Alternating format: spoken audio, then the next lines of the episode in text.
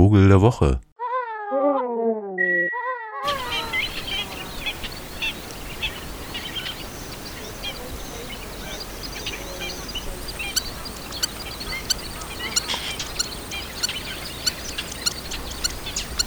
Hey, ich habe gehört, äh, ihr friert immer noch, obwohl es doch jetzt Frühling ist.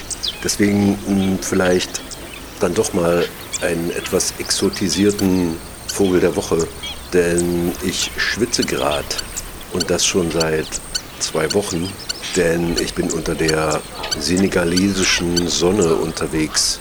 Und habe mit Künstlerinnen, Freunden in Dakar darüber diskutiert, was denn unser Anspruch an Gesellschaft wäre, aber darüber mal ein andermal mehr. Jenseits unseres Vogels der Woche. Denn Vögel gab es hier natürlich jede Menge, obwohl das jetzt kein tropisches Land ist im klassischen Sinne, wo man so durch den Regenwald stiefelt oder so, sondern das ist im Norden eher Sahelzone, also an der Grenze zu Mauretanien. Und im Süden wird das dann so ein bisschen grüner, und mittendrin ist ja diese koloniale Erfindung von The Gambia, vielleicht das beste Beispiel von Interessenvertretung bei der Aufteilung des afrikanischen Kontinents auf der Berliner Konferenz, promoted secretly durch Herrn Bismarck, den ja irgendwie die Deutschen immer noch alle so toll finden. Heutzutage würde man den vor ein internationales Tribunal stellen, aber das ist ja in Deutschland eh nicht so angesagt. Vergangenheitsbewältigung ist eher immer so Deckel zu.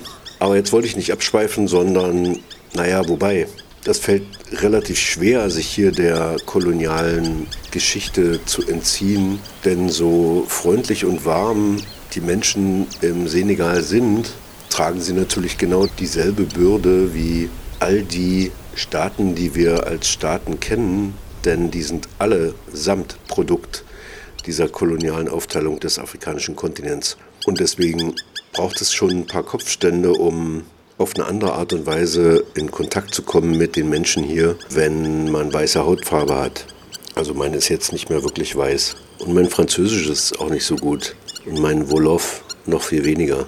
Aber ich hatte am Ende dieser intensiven Arbeitstage auch die Gelegenheit, nochmal kurz abzurauschen in einen Nationalpark im Norden des Senegal und da fließt der Senegal River in den Atlantischen Ozean und bildet so eine Art riesiges Delta, was zur Regenzeit komplett überschwemmt ist und jetzt zum Ende der Trockenzeit wüstenähnliche Ausmaße annimmt, dann tatsächlich durch den Wind bedingt angefüllt wird durch den gelben Saharasand, was sehr schön ist und tatsächlich so ein äh, ganz trockenes Areal kreiert entlang des Flusses immer wieder unterbrochen von so Restlöchern, in denen dann Tausende von Flamingos und Pelikanen rumhängen und es sich gut gehen lassen, natürlich überhaupt nicht über die Grenze nachdenkend, die dieser Senegalfluss zu Mauretanien beschreibt.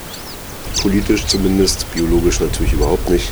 Und deswegen gab es auch Wüstensperlinge dort, die eigentlich aus der Sahara oder vom Sahara-Rand kommen, also Mali und Mauretanien und Sandhühner und irgendwelche verrückten Wüstenlärchen. Aber was mich durch den gesamten Trip durch den Senegal so begleitet hat, war ein Vogel, den Mohammed, mein Freund, den ich dort kennenlernen konnte, in dieser Sahel-Region für sich als seinen Lieblingsvogel ausgerufen hat. Und das, obwohl wir uns eigentlich gerade in einem Nationalpark befanden, wo es 300 50 Vogelarten gab oder so. I, I like bird. I like bird. And I like animal and every, everything. But uh, my formation is technician agricole. But in Senegal, no job because uh, I go again in the park to to uh, study. But I like uh, the spurring it, lapping, lapping. But because it's not, it's, it's very very ag aggressive, and I protected the this area, the eggs, then this is, is uh, the young one, the, the juvenile. It is very, very aggressive. And now, it is the first bird I, I, I, I now in my life. Ja, das ist der Spornkiebitz auf Deutsch. Und den gibt es tatsächlich überall, wo es auch nur eine Spur von irgendwie Wasser gibt. Also der ist auch panafrikanisch vertreten und kommt auch bis in den Süden der Türkei vor.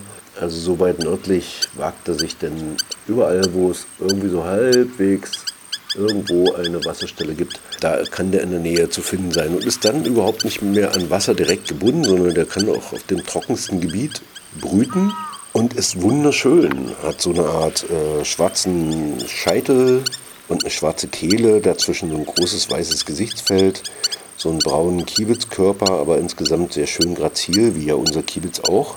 Und ist eben unter Umständen sehr laut, wenn er, wie Mohammed beschreibt, sein Nest verteidigt. In the area outside the park in my village, if you work to see the, the, the eggs or the, the nest, immediately they they fly and, and, uh, and they, they protect the eggs. Yeah. Jetzt ist es natürlich seinerseits auch kein Hohelied auf die senegalesische muslimische Familie, wo also gesetzesmäßig jeder auf den anderen sozusagen Rücksicht nimmt, sondern das ist eher so ein Zeichen von einem sehr sozialen Verhalten, was die Kiebitzer ja sowieso haben. Und damit also mitnichten jetzt ein Abbild irgendeiner menschlichen, äh, obwohl man jetzt natürlich sagen könnte, dass im Senegal überhaupt sehr viel mehr sich umeinander gekümmert wird und ein viel wärmeres Verhältnis existiert zwischen den Menschen, als wir das so aus diesem kalten Deutschland gewohnt sind. Aber darauf nimmt es gar nicht Bezug, sondern dass das äh, so eine sehr schön sichtbare Fürsorge ist, die dieser Kiebitz an den Tag legt und dabei irgendwie trotzdem immer gute Laune behält. Ja, dieses ähm, sich um die Brut kümmern, wenn man da zu nahe kommt, das kann dann auch schon mal einen Sturzflug Richtung Kopf heißen. das würde man dann vermutlich schon überleben. Aber so richtig angenehm ist das nicht, weil die sind ja auch richtig laut. Und dann trudeln die da so auf einen zu, sind ja auch nicht so ganz klein. Ich weiß nicht, Kiebitz kennen sie doch sicherlich, ne? Also Ringeltauben groß vielleicht, sowas. Und da möchte man da jetzt nicht lange stören. Das heißt, die Fortpflanzung ist allein durch dieses Verhalten schon gesichert irgendwie. Und so sieht man ihn dann auch. Er ist mitnichten der einzige Kiebitz im Senegal. Da gibt es natürlich noch andere Arten, die auch zum Teil sehr selten geworden sind, weil sie eben bestimmte Biotopansprüche haben, da eher sumpfig oder eher so im Hinterland der Küste oder dies oder jenes. Und die kann man dann mit viel Mühe auch mal sehen, aber unseren Spornkiebitz kann man überall sehen. Und damit ist er auch so ein beständiger Begleiter der Zivilisation hier, denn äh, da, wo bewässert wird, ist natürlich der Spornkiebitz dann auch gleich in der allertrockensten Gegend trotzdem zu Gast weil er mag, dass der Mensch da so ein bisschen Effort betreibt, um ein paar Pflanzen irgendwie hochzukriegen, denn eigentlich ist es natürlich alles sautrocken.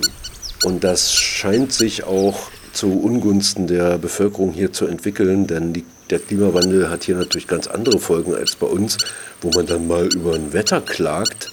Hier klagt man über Ernten und insofern ist da, wo der Spornkibitz noch da ist, immer auch irgendwie so ein bisschen Hoffnung für ein angenehmes Leben und ist damit ein vielleicht auch mit seiner Stimmlautstärke warnendes Beispiel dafür, dass wir vielleicht insgesamt ein bisschen mehr Verantwortung äh, übernehmen sollten als nur für Diskussionen über Wetterveränderungen, sondern hier geht es knallhart um Überlebenskämpfe, wenn das Wasser wegbleibt.